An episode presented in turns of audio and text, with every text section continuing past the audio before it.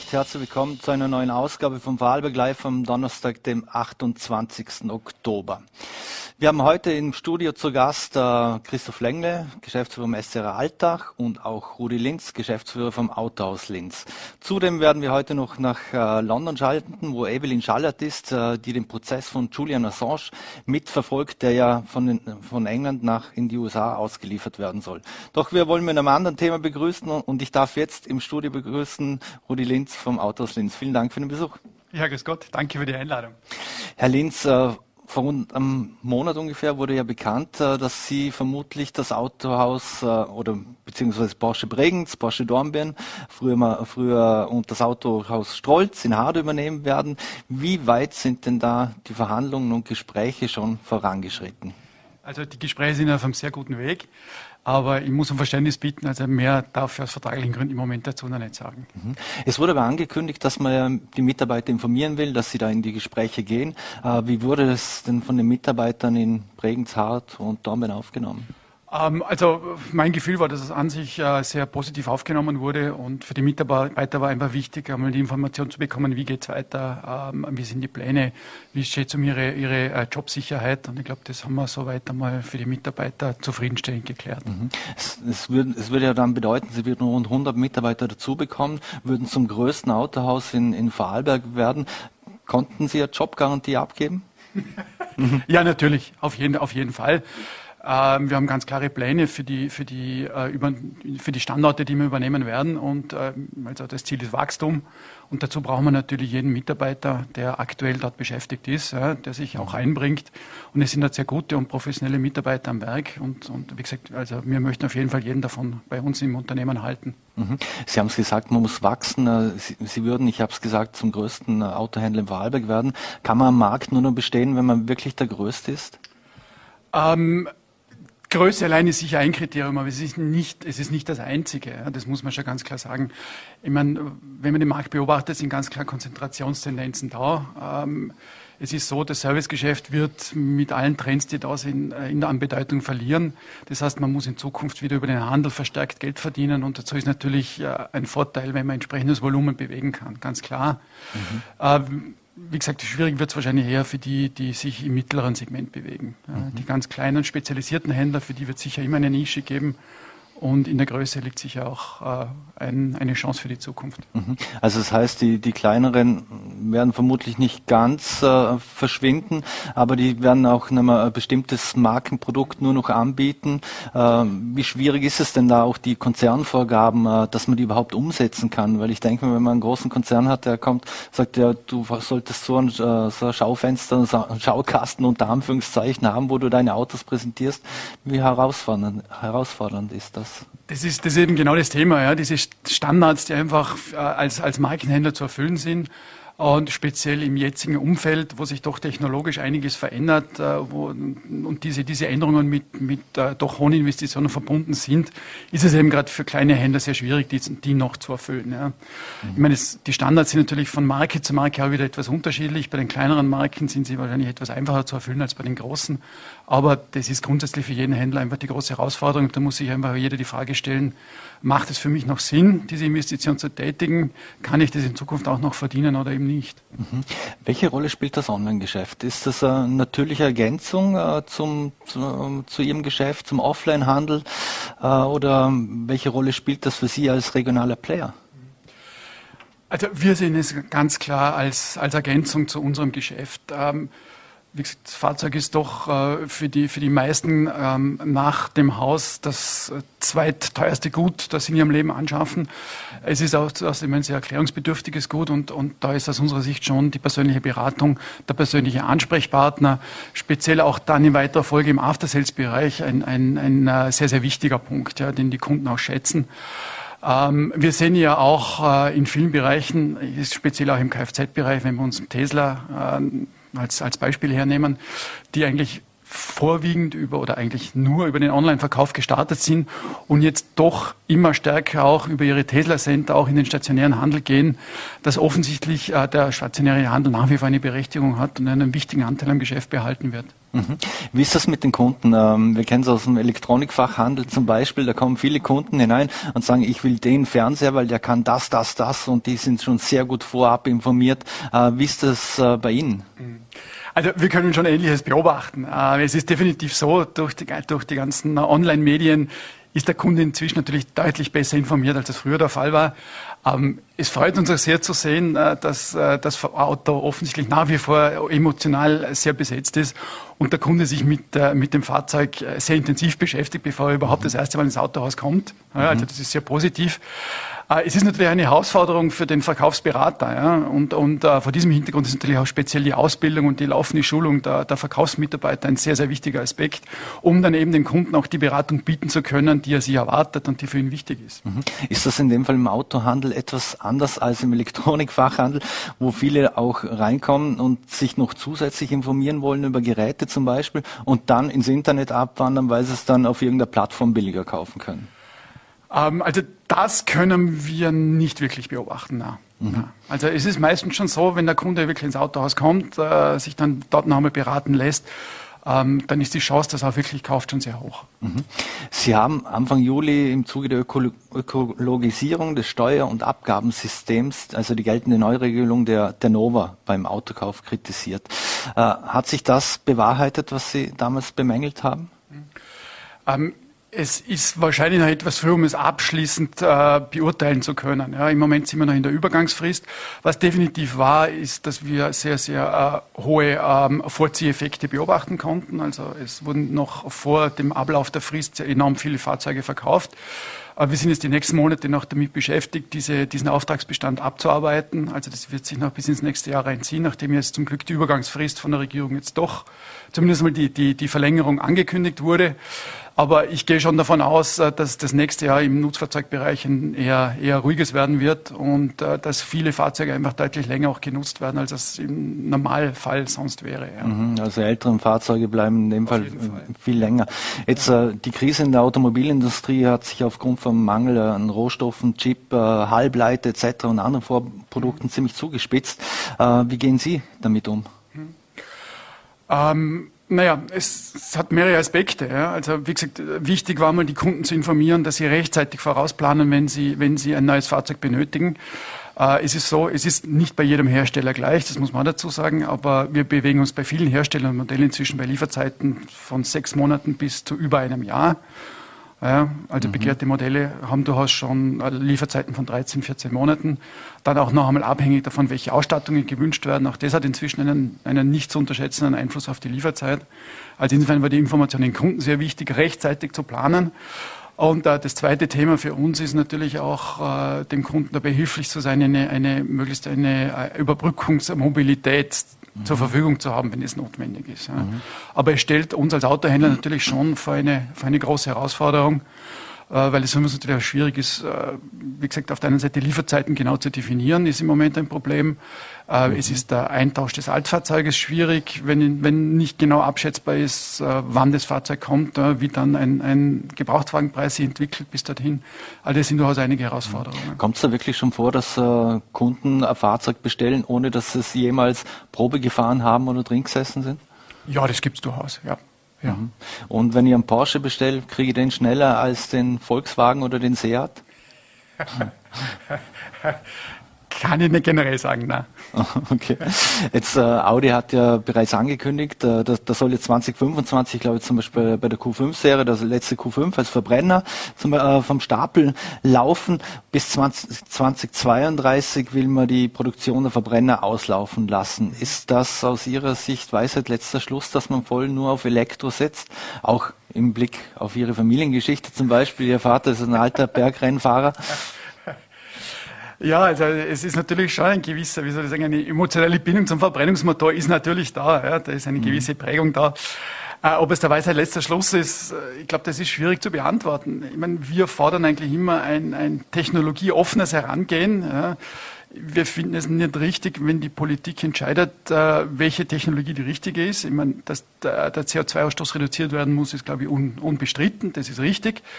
Aber ich glaube, dass der Weg dorthin schon der Industrie überlassen bleiben sollte. Ja? Und welcher Weg dann schlussendlich der richtige ist, wird man sehen. Mhm. Tatsache ist, im Moment geht es ganz klar dahin, ähm, zumindest in Europa, dass das äh, batteriebetriebene Fahrzeug offensichtlich äh, mittelfristig die Lösung sein wird. Ja. Mhm. Es gibt ja auch Hersteller und äh, Experten, die führen äh, ins Feld, dass manche Verbrenner schon mehr oder weniger die bessere Luft hinten rauslassen als, als, als ansonsten so in Großstädten herum ist. Ist das ein Mythos oder, ist, äh, oder gibt es wirklich so Autos, die wirklich so äh, umweltfreundlich verbrennen? Ähm, also ich kenne diese Geschichte auch. Äh, ich will jetzt nicht meine Hand dafür ins Feuer legen, ja, aber mhm. in Großstädten, wo entsprechend natürlich eine Luftverschmutzung da ist, soll das anscheinend wirklich so sein. Ja. Mhm. Wie sehen Sie das Thema alternative Kraftstoffe? Es muss ja nicht unbedingt Benzin oder Diesel sein. Äh, hoffen Sie sich da einen technologischen Schwung und Fortschritt, dass der Verbrenner da auch wirklich äh, fortlebt? Es ist sehr spannend, dass dieses Thema ja von der Politik sehr stiefmütterlich behandelt wird. Ja, also das ganze Thema Ecofuels ist eigentlich in der öffentlichen Debatte äh, fast ein Nicht-Thema. Ähm, wir sehen es eigentlich schon als spannend. Wir haben natürlich auf der einen Seite das Thema, dass der Wirkungsgrad eher, eher schlecht ist, das muss man ganz klar sagen. Äh, auf der anderen Seite wäre das natürlich ein Weg, um die bestehende Verbrennerflotte äh, CO2-neutral zu bekommen. Ja, mhm. Weil ansonsten muss man ganz klar sagen, wenn bis 2000, äh, bis 2030 Verbrennermotoren verkauft werden, bis die dann wirklich aus dem Verkehr ausscheiden, das dauert ja Minimum zehn Jahre. Das heißt also, bis dorthin muss ich ja noch, oder muss ich weiter mit diesen CO2-Emissionen leben. Äh, diese Fahrzeuge könnten aber mit Ecofuels betrieben werden. Also insofern ist es aus unserer Sicht durchaus eine überlegenswerte, ein überlegenswerter Weg. Ja. Mhm. Werden aktuell eigentlich wird noch viel nach Verbrennern angefragt oder, oder liegt der Fokus schon äh, sehr auf E-Autos? Ähm, also wir merken definitiv, dass sich der Fokus nach und nach äh, in Richtung der E-Mobilität verschiebt. Mhm. Größte, größte Nachfrage kommt natürlich aus dem Unternehmerbereich, mhm. ja, weil dort natürlich auch die, die Förderungen entsprechend attraktiv sind. Aber auch der Privatkunde fragt inzwischen verstärkt E-Mobilität nach. Ja, mhm. Das ist definitiv so. Wobei durchaus auch äh, die Nachfrage nach, nach klassischen Verbrennern, also Benzinern, nach wie vor da ist. Mhm. Was für Herausforderungen bedeutet das für die Branche und vor allem auch jetzt im Servicebereich und bei den Werkstätten, wenn sich alles so sehr nach äh, E-Autos oder zum E-Auto hin verschiebt? Ja, das sind natürlich mannigfaltige Herausforderungen. Und, und wie sagt man so schön, äh, die nächsten zehn Jahre wird die Automobilbranche die größere Veränderungen erfahren als in den 90 Jahren davor. Also es, es ist einfach massiv im Umbruch. Ähm, das eine ist natürlich, es ist eine Herausforderung für die Techniker, äh, die, die zum größten Teil ja noch auf Verbrennermotoren gelernt haben und jetzt äh, mehr oder weniger sehr stark in diese Elektri Elektrifizierungsrichtung gehen müssen, was eine völlig andere oder neue zusätzliche Ausbildungsmodule bedeutet. Das ist eine große Herausforderung. Es sind große Infrastrukturinvestitionen notwendig im Autohaus. Ähm, und mittelfristig ist natürlich auch äh, die große Frage, wie kann man die, die sinkenden Umsätze im Servicebereich, die definitiv äh, mit der E-Mobilität einhergehen, wie kann man die auffangen? Und dazu mhm. wird es eben wieder notwendig sein, eben im Fahrzeughandel mehr Geld zu verdienen. Ja. Und mhm. auf der anderen Seite muss man natürlich auch Zusatzdienstleistungen entwickeln. Und mhm. da sind sicher noch Konzepte gefragt. Mhm. Wird das auch im Bereich der Ausbildung so sein? Äh, weil ich denke, wenn man alles viel digitaler wird äh, und trotzdem noch extrem viele Verbrenner auf der Straße unterwegs sind, dass man beide Richtungen lernt, wird eine riesen Herausforderung für die jungen Menschen sein. Das ist er sicher, ja. Aber das macht die Berufe, hoffe ich zumindest auch noch einmal spannender, ja. Mhm. Und dann vom Gehalt her auch wahrscheinlich für die, für die jungen Lehrlinge. ja, gut, die Lehrlingsgehälter, die, ja, die sind, ich glaube, durchaus im, im Wettbewerbsumfeld in Ordnung, aber als, als äh, fertig ausgebildeter Mechaniker sind die Verdienstmöglichkeiten durchaus gut. Ja. Also ich glaube, da braucht man sich nicht verstecken.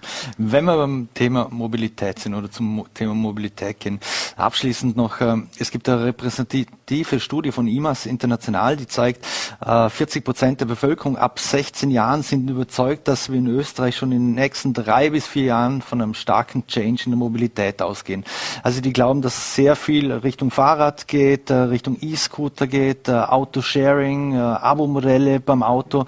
Wie sehen Sie das? Wird das kommen, dass wir Abo-Modell wie bei Streaming-Anbietern und Musikanbietern haben, auch für das Auto früher oder später? Ja, also der Trend ist da und der Trend kommt. Ähm, je nach Studie wird die, wird die äh, Bedeutung auf ca. 10 bis 20 Prozent des Gesamtmarktes eingeschätzt. Also das, das ist definitiv ein Trend, der kommt. Eher ein bisschen weg vom Besitz, eben eher hin zur Nutzung, zu höherer Flexibilität. Also der Trend ist da, ja. Mhm. Äh, was die anderen Themen angeht, glaube ich, muss, muss man sehr stark unterscheiden. Bewege ich mich im Ballungsraum, äh, mhm. bewege ich mich im ländlichen Bereich. Wenn ich natürlich ein entsprechend ausgebaute, äh, ausgebautes öffentliches Verkehrsnetz habe, dann ist natürlich äh, die Bedeutung ähm, des äh, Autos wahrscheinlich in Zukunft eine etwas geringere. Ja. Mhm. Also aber im Vorarlberg gehen Sie davon aus, dass da wird es ein bisschen gering ausfallen, also wie zum Beispiel in der Bundeshauptstadt, wo ich mit äh, U-Bahn und ja. Tram und alles vor Ort habe. Also ich glaube, das ist durchaus eine realistische Einschätzung. Ja. Mhm. Eine letzte Frage noch. Ähm, in Zeiten von Fridays for Future, ähm, wie herausfordernd ist das jetzt mit den Jugendlichen? Man hört auch viel, dass äh, viele Jugendliche gar keinen Führerschein mehr machen, zum Beispiel, äh, weil sie sehr auf Öffis setzen. Ist das auch eher Großstadtthema oder beobachten Sie das auch äh, bei uns im Vorarlberg? Ähm, also es ist mit Sicherheit nicht in dem Ausmaß wie in der Großstadt. Definitiv nicht. Ja. Also es ist sicher ein Wandel, der vonstatten geht. Also das, äh, was man schon mitbekommt in der Diskussion mit Jungen, ist, dass das Auto vielleicht nicht mehr den Stellenwert hat, äh, den es für die ältere Generation hat. Das ist durchaus mhm. zum Teil der Fall. Äh, was wir aber auf der anderen Seite auch wieder feststellen, ist also speziell im, im Nachwuchs, im, im Kfz-Technikerbereich, also haben wir nach wie vor keine Probleme. Also die Attraktivität ist nach wie vor da. Also da mache ich mir jetzt, muss ich sagen, nicht, nicht die großen Sorgen. Ja. Mhm. Und vor allem, wenn Sie den Carsharing-Modelle sehen, die es auch bei uns gibt, dann brauchen Sie auch einen Führerschein. Auch dafür brauchen Sie einen Führerschein, das ist richtig. Und wenn ich heute mit den Fahrschulen spreche, also den höre, die wissen gar nicht mehr wohin, weil sie so viel, im Moment so viele Fahrschüler haben. Also ja, ich weiß nicht, ob das nicht überbewertet wird. Ja. Rudi Lenz, vielen Dank für den Besuch im Studio bei Vorarlberg Live und alles Gute, bleiben Sie gesund. Vielen Dank für die Einladung. Danke. Danke. So, meine Damen und Herren, und wir machen jetzt hier im Studio gleich einen fliegenden Wechsel und machen mit dem Geschäftsführer des SCR Alltag, Christoph Lengle, weiter, den ich jetzt begrüßen darf. Vielen Dank für den Besuch. Ich freue mich hier zu sein, danke. Herr Lengle, mit dem 1 zu 1 gegen Salzburg die Salzburger Siegesserie beendet, äh, jetzt gegen den Las Klintz gewonnen mit 1 zu 0. Äh, wie fällt denn Ihre bisherige sportliche Bilanz für die erste Hin für die Hinrunde aus? Ja, ich denke ein bisschen so, wie, wie wir es uns erwartet haben. Wir wussten, dass es eine schwierige Saison wird. Es gilt, ähm, die notwendige Stabilität zu finden. Ich denke, am Anfang sind wir ja fast ähm, überraschend gut gestartet nach dem großen Umbruch. Dann kam eine Phase in der Saison oder in der Meisterschaft, äh, wo wir einige Ergebnisse dabei hatten, äh, die so natürlich nicht geplant waren und, und äh, die dann auch dazu geführt haben, dass ein bisschen Unruhe aufgekommen ist. Ich spreche da im Speziellen die Spiele gegen Austria Klagenfurt an und die Auswärtsniederlage bei Admira. Dann wussten wir, wir haben äh, wieder ein sehr schweres Programm mit äh, Red Bull Salzburg zu Hause und Las Klintz auswärts. Da war es jetzt wahrscheinlich wieder eher überraschend, dass wir doch vier Punkte geholt haben. Also es ist so ein Auf und Ab. Jetzt kommen vielleicht wieder Gegner, die eher in unserer Kragenweite sind und jetzt hoffe ich, dass sich dieser Trend nicht fortsetzt und die Mannschaft sich stabilisiert, äh, so dass wir dann äh, hoffentlich am 11., 12. Dezember, wenn dann Bilanz gezogen wird, wenn die ersten 18 Runden vorbei sind, von einer doch äh, erfolgreichen Herbstsaison sprechen können. Ist es ab und zu leichter, sich gegen Teams wie Salzburg zu motivieren, als gegen Wattens und ähnliches? Ich denke, an der Motivation sollte es nie scheitern. Ähm, Profis sind da, um, um 100% Einstellung auf den Platz zu bringen. Das wissen die Jungs auch. Äh, aber oft äh, läuft es dann halt nicht so, wie, wie man es sich vornimmt. Äh, der Spielverlauf kommt auch dazu. Das Quäntchen Glück kommt dazu. Also was die Einstellung betrifft, da, da möchte ich unseren Jungs definitiv nie einen Vorwurf machen. Äh, die hat gepasst. Äh, aber wie gesagt, da kommt eine, eine Reihe an Komponenten dazu und, und da waren sicher ein paar Spiele dabei, äh, die nicht unseren Erwartungen entsprochen haben, aber das wissen die Jungs und das Trainerteam und, und da gilt es jetzt einfach, diese Stabilität in der Zukunft hineinzubringen. Äh, damit wir ja äh, dann auch diese Ergebnisse einfahren, die wir uns alle wünschen. Mhm. Jetzt am, am Samstag um 17 Uhr kommt der TSV Hartberg in die Cashpoint Arena. Ähm, kann damit Kennedy da aus dem Vollen schöpfen, was das Team betrifft und vor allem auch, wie sieht es mit Routinier Philipp Netz aus? Ja, leider. Bei Philipp haben wir heute die Diagnose, es ist ein Knochenmarksödem, wird einige Wochen ausfallen. Es ist zum Glück nicht so schlimm wie ursprünglich befürchtet. Also man geht von einer Ausfallszeit von rund einem Monat aus. Hoffen wir, dass der Verlauf dementsprechend gut ist. Hinzu kommt, dass Berkay Banli durch eine fixe Größe in unserer Abwehr die fünfte gelbe Karte in Linz ausgefasst hat. Mhm. Also er ist am Samstag gesperrt. Das zwingt unseren Trainer Damir Kanadi, die Abwehr umzubauen. Und äh, ja, aber wir haben einen großen Kader. Wir haben äh, alle Spieler sind ansonsten äh, fit, bis auf Philipp Netzer und Lukas Barger. Mhm. Äh, also Damir hat dort entsprechende Optionen und äh, so wie wir ihn kennen, äh, wird er die richtigen Lösungen finden. Mhm. Wenn man jetzt aufs Spiel kommen will, in Zeiten von Corona ganz aktuell, soll man das sich die Tickets am besten eigentlich online kaufen oder wie sollen die, die Fans vorgehen? Ja, das würde uns natürlich sicher einiges organisatorisch äh, erleichtern. Ähm, ich denke, wir sehen jetzt, wir haben seit fünf, sechs Jahren ein Online-Ticketing-System, äh, das wir letzten Sommer jetzt nochmals modernisiert haben und äh, benutzerfreundlicher, fanfreundlicher gemacht haben. Seit Corona sehen wir, dass die Online-Tickets noch mehr genutzt werden. Im internationalen Vergleich hinken wir da ein bisschen noch nach. Also die Tageskarten mhm. Äh, sind bei uns schon noch sehr ausgeprägt. Also da wäre es grundsätzlich mein Wunsch, äh, dass wir auf mhm. dieses moderne Tool zurückgreifen. Äh, dann haben wir die komplette Datenerfassung natürlich online und das würde in etwaigen Verfolgungsfalle, wenn ein Corona-Fall auftreten würde, die ganze Arbeit für die Infektionsteams natürlich erleichtern. Mhm. Ist der Vorarlberger in dem Fall noch so, er schaut mal, wie das Wetter ist, ob er dem Fußball schauen geht oder nicht?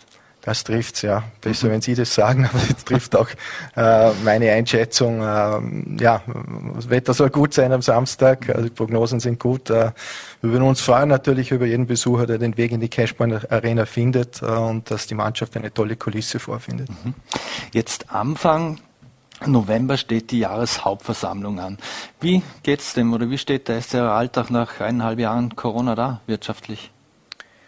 Ja, das ist bei uns natürlich schon äh, sehr wichtig zu sagen. Wir haben auch äh, vor Corona immer Wert äh, darauf gelegt. Wir haben immer gesagt, die wirtschaftliche Stabilität ist das Wichtigste. Die Wirtschaft gibt den Sport vor. Wirtschaftlicher Erfolg ist die Basis für sportlichen Erfolg. Deshalb zählen wir auch zu diesen fünf, sechs Vereinen in Österreich, die definitiv vor Corona kerngesund waren. Und wir sind auch durch diese Phase äh, ja, gut hindurchgekommen. Der SC Alter ist nach wie vor kerngesund. Äh, wir haben einen großen Sponsorenpool, der uns äh, teilweise schon über Jahrzehnte begleitet.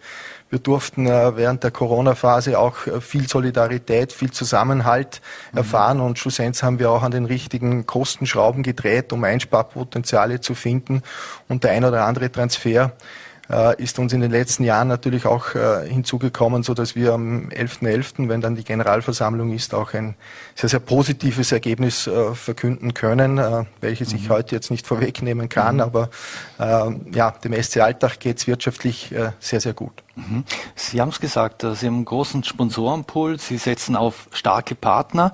Ähm, was spricht grundsätzlich aber gegen ein Investorenmodell? Sieht man das an Austria Wien zum Beispiel? Ist das jetzt so das aktuelle Negativbeispiel, worum es gut ist, dass man auf starke Partner setzt und nicht auf Investoren? Äh, ich bin niemand, der, äh, der Investoren per se irgendwo verdonnert oder denen irgendwo was Negatives nachsagen will. Aber es gibt natürlich sehr, sehr viele Beispiele. Sie haben eines davon genannt. Es gibt auch andere Beispiele im österreichischen Fußball, auch mhm. sehr viele im internationalen Fußball, wo solche Investorenmodelle äh, nicht funktionieren. Aber es gibt auch sehr, sehr viele positive Beispiele. Wir in Alltag wurden auch schon äh, mehrfach mit solchen Themen äh, konfrontiert. Äh, wir schauen uns auch den Markt natürlich an. Man muss auch mit der Zeit gehen, sonst wird mhm. man mit der Zeit gegangen. Das ist immer ein Spruch, den ich in dem Zusammenhang sage. Aber wir haben uns klar klar dafür entschieden, unseren Weg so weiterzugehen als 100% Mitgliederverein. Aber ich kann jetzt natürlich nicht sagen, dass sowas in Stein gemeißelt ist. Mhm. Momentan fahren wir sehr gut mit dieser Geschichte. Äh, wir können auf ein äh, breites Ehrenamt äh, zurückgreifen in Alltag. Der Verein ist sehr stabil. Wir haben eine breite Sponsorenpartnerschaft, ich, wie Sie es vorher erwähnt haben, und, und das gibt uns die notwendige Stabilität. Aber wie gesagt, in die Glaskugel zu schauen, das mache ich mir jetzt nicht an. Mhm. Aber es gibt eine klare Positionierung seitens des Cashpoint SC Alltag. Mhm. Ist äh, die Austria aus Lustenau aktuell ein positives Beispiel, dass ein Investorenmodell funktionieren kann? da kenne ich die Hintergründe zu wenig. Äh, wenn man den sportlichen Erfolg sieht, dann auf alle Fälle. Äh, wie gesagt, was, was da dahinter steckt und, und äh, welches Modell da im Konkreten jetzt betrieben wird, ähm, erfahre ich im Endeffekt auch nur die Informationen, entnehme ich nur den Medien und es wäre jetzt unseriös, äh, dazu was zu sagen. Würden Sie sich auf ein Ländle Derby, Derby freuen, falls die, die Lustenauer den, den Aufstieg schaffen würden? Oder sind Sie ganz froh, ein Vorarlberger in der ersten Liga, in der zweiten Liga haben wir jetzt mal zwei?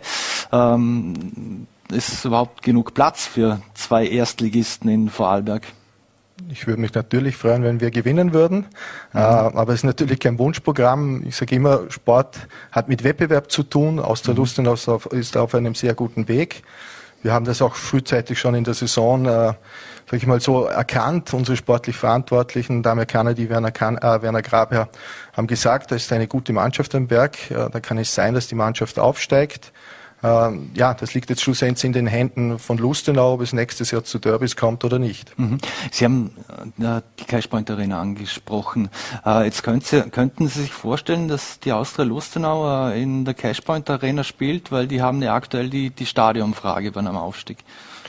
Sie sagen es richtig, Sie haben die Stadionfrage, nicht wir. Also die Frage müssen Sie jetzt an, an Austria Lustenau stellen. Aber aus Ihrer Sicht, äh, würden Sie denn das erlauben, in, in Alltag zu spielen? Die Frage stellt sich aktuell nicht. Ich denke, Lustenau löst ihre Probleme selber. Ich nehme das auch so den Medien und, und deshalb stellt sich für uns aktuell die Frage nicht. Mhm. Sie haben sehr viel investiert in den letzten Jahren in die Cashpoint Arena. Was ist Ihre Vision für diese Arena und für eine zusätzliche Weiterentwicklung? Wo kann man sich da noch weiterentwickeln? Also es gibt äh, nach wie vor großes Weiterentwicklungspotenzial. Äh, bei uns wird der nächste, die nächste Bauetappe wird der Bau eines Nachwuchscamps, äh, Campus sein. Mhm. Äh, da wird eine, ein Gebäude entstehen mit rund 700 Quadratmetern für unseren Nachwuchs. Wir haben doch 300 Kinder und Jugendliche, die wir aktuell betreuen, ausbilden. Mhm. Äh, da müssen wir was machen und äh, ich rechne mit einem Baubeginn im Februar, März, was dieses Gebäude betrifft. Mhm. Dann wollen wir den einen oder anderen Trainingsplatz noch zusätzlich bauen, um das Areal zu erweitern, um die Rahmenbedingungen im Profibereich, aber auch im Nachwuchsbereich äh, nach oben zu bringen. Mhm. Und es ist kein großes Geheimnis, dass wir auch äh, beim Stadion, nach einem Stadion der Kategorie 4 trachten. Äh, mhm. Es gibt äh, zwei Bundesländer, die kein so ein Stadion haben, das ist Burgenland und Vorarlberg. Mhm. Und wir möchten äh, ein Stadion dieser Kategorie hier in Vorarlberg entstehen lassen. Das besagt dann, dass 8000 Sitzplätze äh, notwendig sind, um, um an internationalen Wettbewerben teilzunehmen. Mhm. Und das ist die Vision, die wir verfolgen und die wir auch in den nächsten Jahren umsetzen möchten. Mhm. Also es, dann wäre das umgesetzt, was der Landeshauptmann vor ein paar Jahren schon dachte, dass man dann nicht mehr zu Auswärtsspielen nach Innsbruck muss, aber das müsste man ja jetzt auch noch ab einer gewissen Runde, oder? Ist richtig, ab der Gruppenphase wäre ein äh, Ausweichen nach Innsbruck notwendig. Äh, in der Vergangenheit haben wir es immer bis zum Playoff äh, geschafft, äh, uns äh, zu qualifizieren.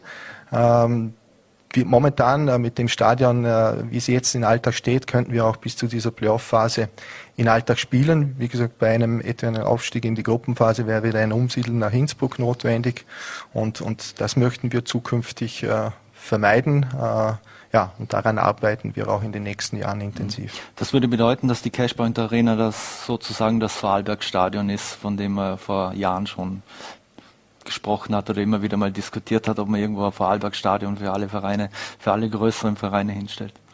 Die Diskussion hat es gegeben. Äh, die Diskussion wurde dann schlussendlich nicht äh, weiterverfolgt. Also jeder Club hat seine eigenen, ist seine eigenen Wege gegangen. Äh, wir haben jetzt in den letzten Jahren Schritt für Schritt etappenweise unser Stadion weiterentwickelt, weitergebaut. Wir mussten immer liefern. Dann haben wir wieder eine Bauetappe äh, bekommen, äh, haben öffentliche Unterstützung diesbezüglich auch bekommen und wie gesagt, da war in Vorarlberg ein, ein, ein großer Aufholbedarf und, und, und deshalb sind wir auch heute in der Situation, dass wir sagen können, wir haben den Verein so weit entwickelt, dass wir Bundesliga spielen können und deshalb ist es jetzt auch nicht unsere Aufgabe, die Probleme anderer zu lösen. Mhm.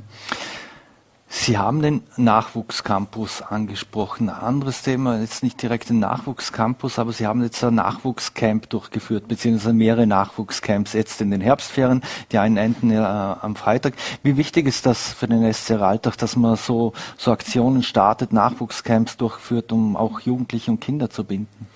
Das ist natürlich eine sehr wichtige Geschichte. Wir haben vor fünf, sechs Jahren mit der SC Alltag Fußballschule, so nennt sich ähm, dieses, diese, diese, diese Camps. Äh, wir haben fünf oder sechs Standorte mittlerweile in ganz Vorarlberg, wo wir speziell in den Sommerferien äh, unsere Camps abhalten.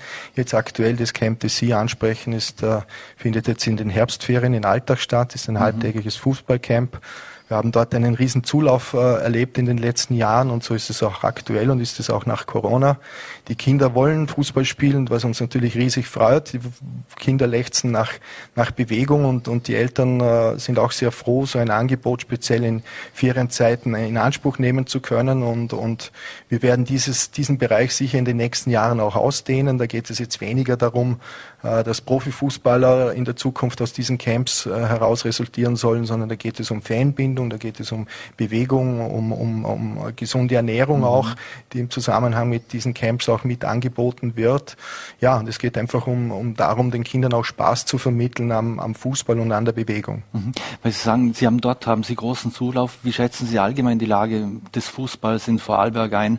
Äh, ist es immer noch, also Nummer 1 Sportart ist es nach wie vor, aber früher hat jeder Fußball gespielt und äh, ist das nach wie vor noch so, dass viele jugendliche Kinder auch zum Fußball gehen und zum Fußball wollen?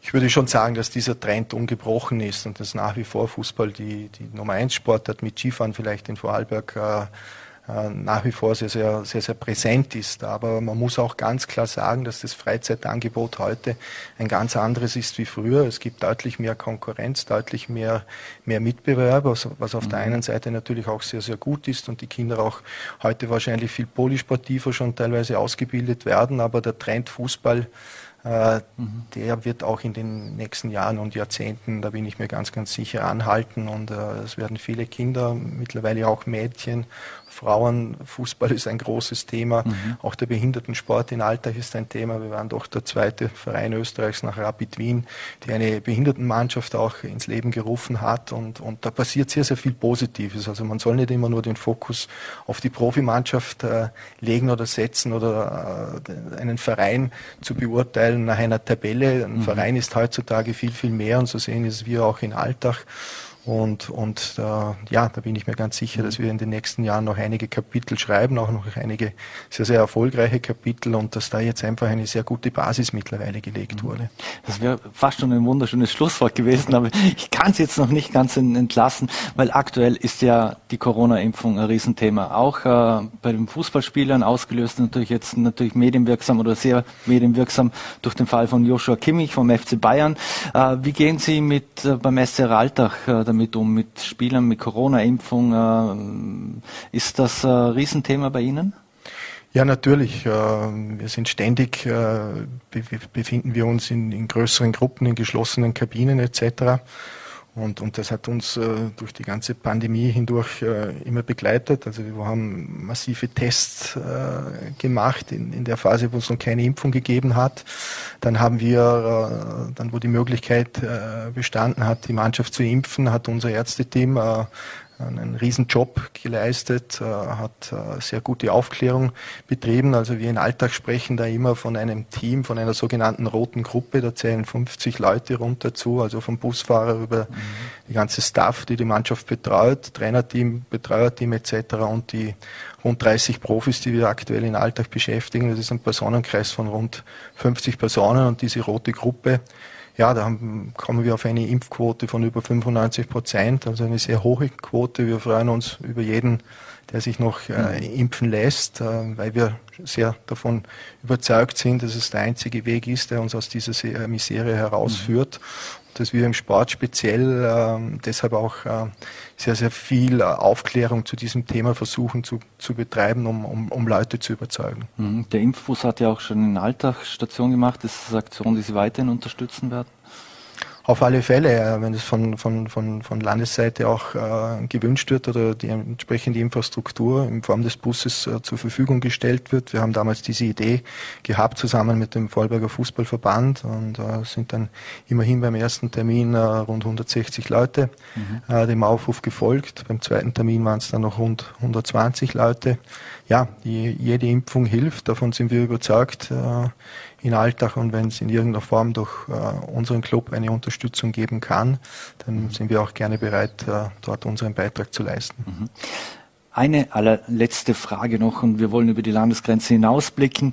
Sie waren ja ein Schulkollege vom Adi Hütter, der gestern mit Borussia Mönchengladbach die Bayern mit 5 zu 0 weggefegt hat. Haben Sie ihm da nach dem Spiel gleich geschrieben? Nach dem Spiel nicht, weil da wird wahrscheinlich seine, werden die Nachrichten bei ihm übergequillt sein, aber wir hatten heute Kontakt und äh, ich saß gestern natürlich auch mit, mit staunenden Augen vor dem Fernseher. Das war eine, ja, eine Riesenleistung von ihm und seiner Mannschaft und äh, ja, es war ein unglaubliches Fußballspiel, die Münchner Bayern 5 zu 0 zu schlagen. Äh, ja, das erlebt man nicht oft äh, und, und für ihn natürlich ein, ein herausragender Erfolg, ein herausragender Sieg. Christoph Lengle, vielen Dank für den Besuch beim Fallberg Live und alles Gute am Samstag. Vielen Dank. Und wenn Sie die Altache live erleben wollen, ab am Samstag ins Stadion um 17 Uhr gegen den TSV Hartberg.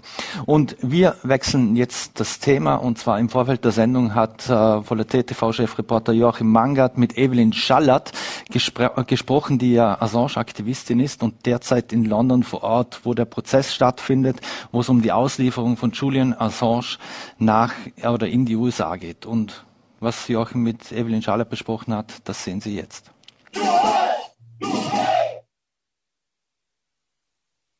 Der da schreit. So,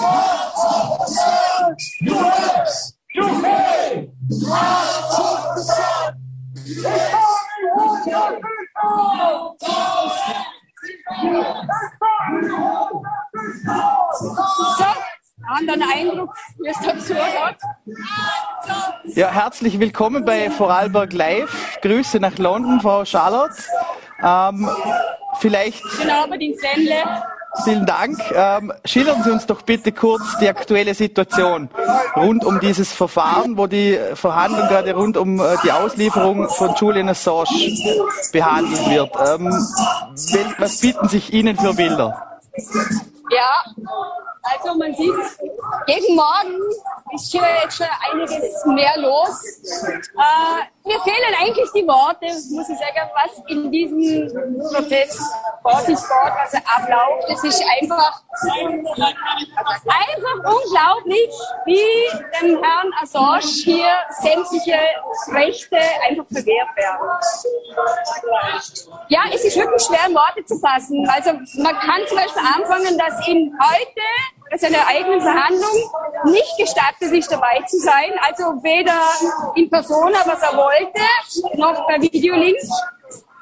Ähm, von den 70 öffentlichen Plätzen, die freigegeben worden sind, quasi, um dass damit öffentlich, also die Öffentlichkeit daran teilnehmen kann, wurden sieben Plätze freigegeben. Es wurde ihm nicht erlaubt, dass er sich mit seinen Anwälten besprechen darf. Also es ist wirklich ein so ein unglaublicher kafkaesker Prozess. Es ist einfach, ja, ich bin eigentlich sprachlos ja, was, was sollen wir da ja. Ja, Frau Schallert, Sie berichten da von ähm, schwerwiegenden äh, Zus oder schwierigen Verhältnissen, gerade im, im Zusammenhang mit der Strafverfolgung von Julian Assange. Äh, wie nehmen das die Aktivisten wahr? Wie ist die Stimmung unter den Aktivisten? Die ist wenigstens noch gut. Ähm, ja, was kann man da groß dazu sagen? Ja, man, man hört, die versuchen natürlich echt ähm, sich bemerkbar zu machen. Und es gelingt ihnen auch, also es bleiben doch relativ viele Leute stehen und informieren sich. Und ja, man beobachtet halt immer wieder, oder wenn man Gespräche selber führt, dass wirklich die Menschen hier nicht informiert sind. Mhm. Und die Leute das auch einem sagen, dass sie nichts äh, davon hören. Und es, mir hat zum Beispiel heute einer erzählt, ein, ähm, ein Brite, dass sie diese, dass die BBC vor einer Woche einen Bericht gebracht hat vor dem äh, Gerichtsgebäude hier, also dem Leeren, und wiederholt diese Anklagepunkte aus Schweden, die nie, also die ja nie zum Prozess geführt haben und das wurde berichtet. Das ist der Stand, was die Briten hier quasi präsentiert bekommen. Mhm. Und das natürlich eben auch nicht eben von der heute eigentlich berichtet wurde, wo die, Protest also die, die Demonstranten hier sind, sondern das leere Gebäude quasi gebracht wurde. Also es ist wirklich sehr kafkaesk und es ist unheimlich. Ich finde es als unheimlich. Und die Demonstranten, die hier vor Ort sind, empfinden es alle ebenso. Mhm. Ähm, geplant war ja ursprünglich, dass sie die Skulptur von Davide Dormino ebenfalls aufstellen, äh, die am Lüner See schon äh, für Schlagzeilen gesorgt hat. Ähm, vielleicht, wie, wie ist da der Stand der Dinge? Also die, die ist ja, glaube ich, am Zoll hängen geblieben und konnte nicht weiter. Die ist auch, die ist auch immer noch da. Also die wurde beschlagnahmt. Mhm. Wir haben noch leider keine näheren Informationen. Also die wurde definitiv an der Grenze beschlagnahmt. Mhm. Wie ist es vielleicht äh, abschließend noch? Ähm, Im Jänner äh, war, fand der erste Prozess statt. Inwiefern hat sich da die Situation inzwischen verändert, gerade auch was die Faktenlage und auch die Beweislage äh, betrifft? An und für sich hat sich sehr viel verändert. Es sind ja in der Zwischenzeit wirklich also sehr viele Sachen ans Tageslicht gekommen, äh, wie zum Beispiel, dass die CIA wirklich also Mordanschlag also Entführung und Mordanschlag auf ihn geplant hat. Das hat die Yahoo äh, vor zweieinhalb Wochen eben in einem Bericht ähm, ja, mit, mit 30, wo sie 30 äh, CIA-Mitarbeiter befragt haben, herausgefunden, das hat jetzt doch relativ große Wellen geschlagen, ähm, dass auch Amnesty International jetzt auch ganz offiziell also äh, die Freilassung von Julian, also die sofortige Freilassung von Julian Assange fordert. Äh, bis, was noch gewesen ist, dass äh, der Kronzeuge ähm, ja, zugegeben hat, dass er vom FBI angeheuert worden ist und dass diese, also diese äh, Hackervorwürfe, so dass, dass das nicht stimmen würde. Und ich habe aber dazu jetzt einen äh, sehr interessanten Mann bei mir, mhm. und zwar der Herr Alexanderson, weil der hat das aufgedeckt und der würde ich jetzt gleich übergeben. Jetzt Moment, jetzt muss ich nur schauen. Da ist er. Muss ich nur, gar nicht schauen. so. Well, herzlichen Jetzt Dank. Frau Schallert. Äh, vielen Dank, dass Sie sich da auch so drum kümmern und äh, den begrüßen wir recht herzlich im Studio, äh, der Herr Alexanderson aus Island. Hello. Hello. technical nice. issues here.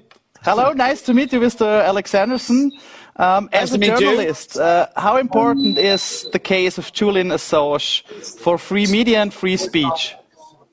Well, it's quite important regarding confidential information. Um, I mean, through our history of, of, of, journalism all the way back to the Watergate case, uh, we have seen that it's really important to be able to, or the Pentagon Papers for, for, for the matter, it's important for journalists to be able to publish um, confidential information which the governments are actually hiding from its citizens. So this case is a pivotal point for journalism and uh, it's quite important uh, just for me, basically, also, since I, I have uh, done the same uh, in, in, Iceland, published um, um, information that was not allowed to be seen by the public. So it's, it's really important for every journalist in the world, especially investigative journalists like myself.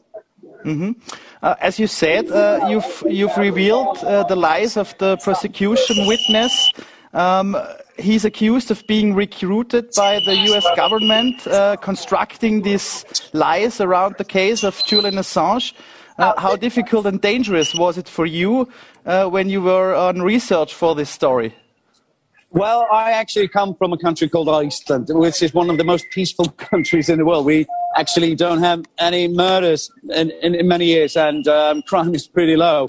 We are really well protected in Iceland by law as, as, as member of press. So it, it was no danger to me as a journalist in Iceland to do this story. Um, and we are used to that in Iceland. Uh, but of course, there is pressure everywhere and, and so on. But there, there's no, I wouldn't say that I never think that I'm in any danger by publishing the story itself. But many people will, would think that. But as an Icelander and, and with my Viking blood, we're not, I'm not really scared. okay, and the Vikings uh, used to conquer the USA, so I mean, yeah, we were the first discoverers of the USA when we founded Newfoundland. So it's, it's yeah, we, we're not afraid of them or, or any other. So we, we're basically really, really, um, used to being uh, surrounded by, by, by military forces both here in England and Ireland and Scotland. So, I mean, yeah, it's in our history and our blood. Okay, uh, final question. Um, uh, what's your prediction to the of, for the trial? Uh, will Julian Assange uh, ever be released or be able to live a normal life? Well, I mean, this case has been going on for almost now two years, just to get him, uh, trying to get him extradited, and um, and and you know the, the, legal case. But it's always been when he's been in the Ecuadorian embassy, it's also been going on. So, I mean, they, you can surely see, and, and all the lawyers and solicitors I have sp- spoken to uh, during the trial uh, here in the UK, they all concur that this is only to keep in, in keep Julian Assange in jail as long as they can with appeal and appeal on an appeal. So, I mean, we will see this case not be done, I think, for a long, long time. And I think the US will try every legal measure they have to keep him in, in a maximum security here, prison here in London, as long as they can. So, um, it, really, the outcome here today uh, will not, you know, release him today. Uh, so we, we have no idea what will happen uh, in the future. And if Assange even loses this case, they, they can appeal it to the European uh, court. So we're going to see this uh, going uh, forward for, I would say, at least a year more. Mm-hmm. So, from journalist to journalist, uh, my deepest respect for your work and your fight for the freedom for Julian Assange. And thank you very much for uh, those very interesting information. Yeah, thank you, and, and auf Wiedersehen auf Österreich.